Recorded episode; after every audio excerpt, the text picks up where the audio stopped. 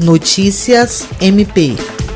A primeira sessão plenária extraordinária por videoconferência do Colégio de Procuradores de Justiça do Ministério Público do Estado do Acre, presidida pela Procuradora-Geral de Justiça Cátia Rejane de Araújo Rodrigues, aprovou nesta sexta-feira, 25 de setembro, a proposta para a Lei Orçamentária Anual para o exercício de 2021.